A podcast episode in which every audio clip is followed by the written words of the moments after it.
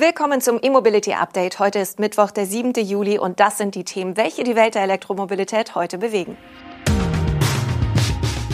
Stellantis baut E-Transporter in Großbritannien. Webasto und Green G zeigen E-Kleinlaster. Fastnet erhält Zuschlag für zehn flämische Autobahnstandorte.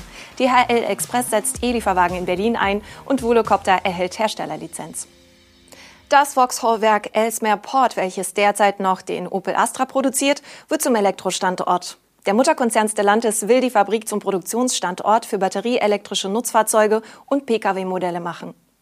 Von dort kommen also künftig Stromer für die Marken Vauxhall, Opel Peugeot und Citroën. Stellantis wird umgerechnet rund 117 Millionen Euro in den Standort investieren.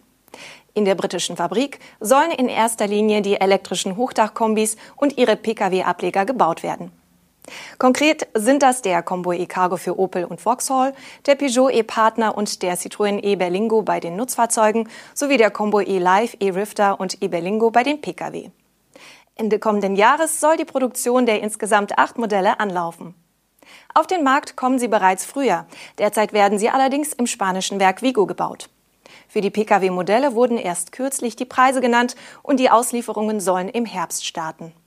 Alle Fahrzeuge setzen bekanntlich auf den 100 kW Antrieb zahlreicher Stellantis-Modelle und nutzen eine 50 Kilowattstunden große Batterie. In der Fabrik in UK will Stellantis den Karosseriebau anpassen, die Endmontage modernisieren und auch eine Montage für die Batteriepacks aufbauen. Zudem soll das Werk bis Mitte des Jahrzehnts CO2-neutral produzieren. Das soll unter anderem über einen Wind- und Solarpark erreicht werden, mit dem das Werk vollständig stromautark werden soll. Die Arbeiten dafür sollen in Kürze beginnen. Und nun zu einem weiteren Elektronutzfahrzeug. Der deutsche Zulieferer Webasto und der italienische Spezialist Green G haben einen kleinen Elektrolaster namens e-Carry vorgestellt. Dieser wurde speziell für urbane Dienstleistungen entwickelt. Das Kommunalfahrzeug soll mit zwei Batterieoptionen für bis zu 250 Kilometer Reichweite angeboten werden. Beim E-Carry handelt es sich allerdings nicht um ein Leichtfahrzeug der Klasse L7E. Stattdessen verfügt der Stromer über eine Straßenzulassung der Klasse N1. Laut Webasto soll das Fahrzeug ähnliche Abmessungen wie ein konventioneller Kleintransporter aufweisen. Das zulässige Gesamtgewicht liegt bei bis zu 3,5 Tonnen, die Höchstgeschwindigkeit bei 80 km/h. Während Fahrzeug und Antrieb von Green G stammen, hat Webasto sein Know-how bei Batterie und Klimatisierung in das Fahrzeug eingebracht. Dabei geht es im Kern um eine NCM-Batterie mit 35 Kilowattstunden. In der Standardversion wird eine dieser Batterien verbaut, in der Premium-Variante sogar zwei. Mit den so erreichten 70 Kilowattstunden soll der E-Carry auf eine Reichweite von 250 Kilometer kommen.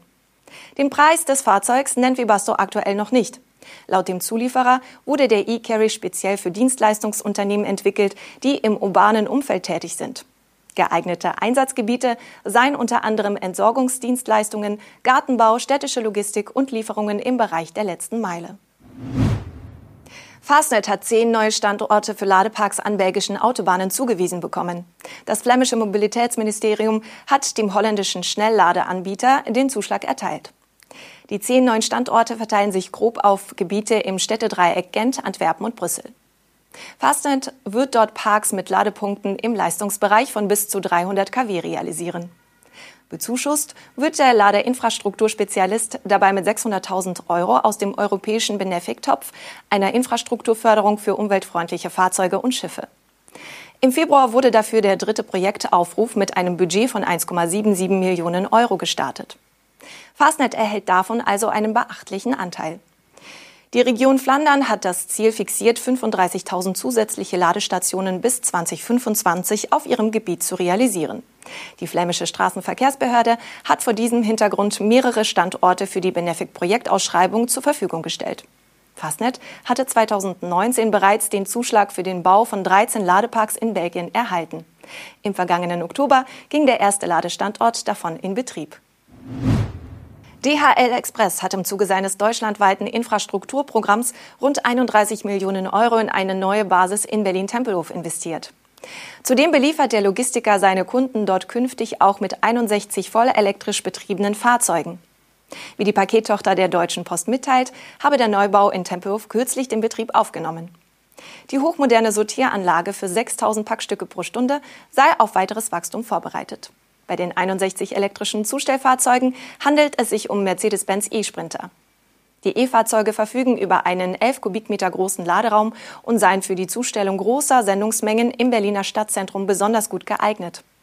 Für welche Version des E-Sprinter Kastenwagen sich DHL Express entschieden hat, geht aus der Mitteilung des Unternehmens nicht hervor.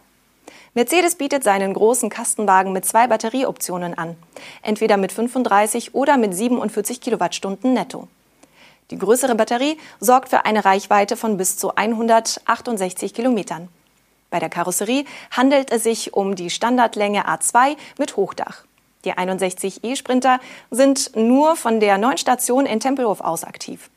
In ganz Berlin setzt der Logistiker nach eigenen Angaben über 290 vollelektrische Fahrzeuge ein, darunter weitere E-Sprinter und Street-Scooter. Hinzu kommen über 2000 Fahrräder, E-Bikes und E-Trikes. Das deutsche Startup Volocopter hat von der Europäischen Flugsicherheitsagentur EASA die Herstellerlizenz erhalten. Möglich wurde das durch die Teilübernahme des langjährigen Volocopter-Produktionspartners DG Flugzeugbau, der bereits über diese Zertifizierung verfügte. DG Flugzeugbau hat neben den Prototypen für Volocopter auch Segelflugzeuge und Motorsegler gebaut. Volocopter übernimmt auch 40 Mitarbeiter der Flugzeugproduktionssparte. Die verbleibenden Teile des Unternehmens werden in die neu gegründete Gesellschaft DG Aviation überführt. Mit der Herstellerlizenz erhofft sich Volocopter einen Vorteil im Wettrennen mit anderen Anbietern, die ersten kommerziellen Flugtaxidienste anbieten zu können. Als Ziel nennt Volocopter dafür nun einen sehr konkreten Zeitplan. Bis zu den Olympischen Spielen 2024 in Paris will das Unternehmen den kommerziellen Flugbetrieb aufnehmen. Einige Baustellen gibt es aber noch. Volocopter hat zwar jetzt die Herstellerlizenz, womit ein wichtiger Schritt genommen ist. Es fehlen aber noch die Musterzulassung für das Fluggerät namens VoloCity und auch die Genehmigung als Luftverkehrsbetreiber. Das war unser E-Mobility-Update für diesen Mittwoch. Wir sind morgen mit unserer Videosendung und dem Podcast wieder für Sie da. Tschüss und bis dahin.